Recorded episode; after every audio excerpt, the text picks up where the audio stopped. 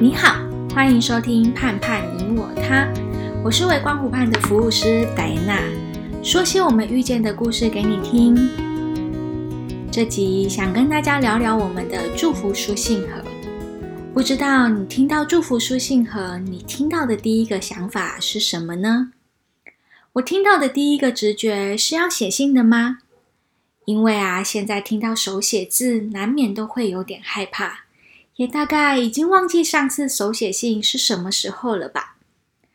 当初听着我们创办人娜塔莎说着为什么会有祝福书信盒的故事，是当初啊，他养的前一只狗狗岛辉离世时，当时还没有祝福书信盒，他就随手拿了一张纸写。写下想对岛辉说的话，以及对岛辉的祝福，也是因为岛辉，所以有了现在的祝福书信盒。应该很多人的想法都会跟我当初想的一样吧？名字听起来就好像只能在毛孩离世时写下对他的祝福，还有想对他说的话。但后来啊，我们再将书信盒区分为现在、离世祝福以及离世后。不止现在毛孩正值几岁，我们可以在每年他生日时写下对他的祝福。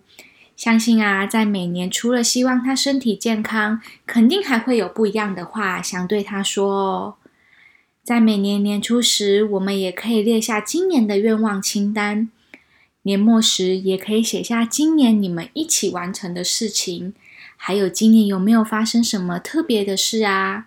或是明年还有没有什么事想跟毛孩一起完成的呢？像是我们之前啊，就有人写下明年的愿望，是希望能够带着毛孩一起去露营，还有载着毛孩骑骑脚踏车。日积月累的每一年想说的话，每一年发生的事，都会集成一盒满满的回忆。还有家人曾经跟我们分享过，现在家里的毛孩还在世。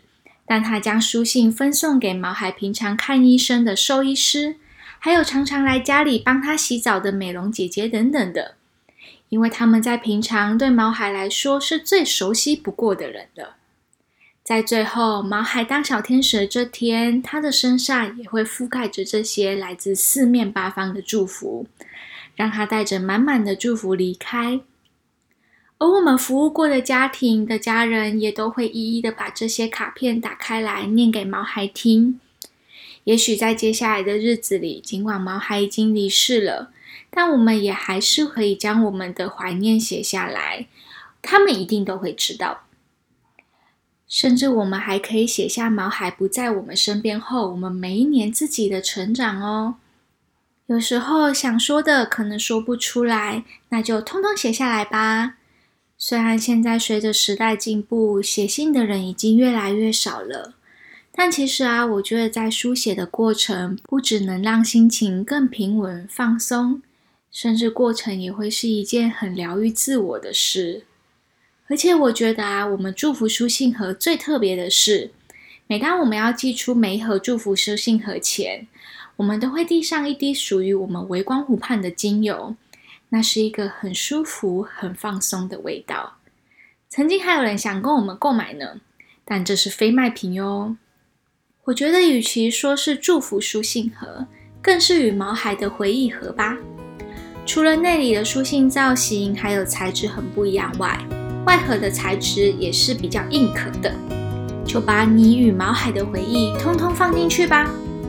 谢谢你的收听，我是微光湖畔的戴妍娜。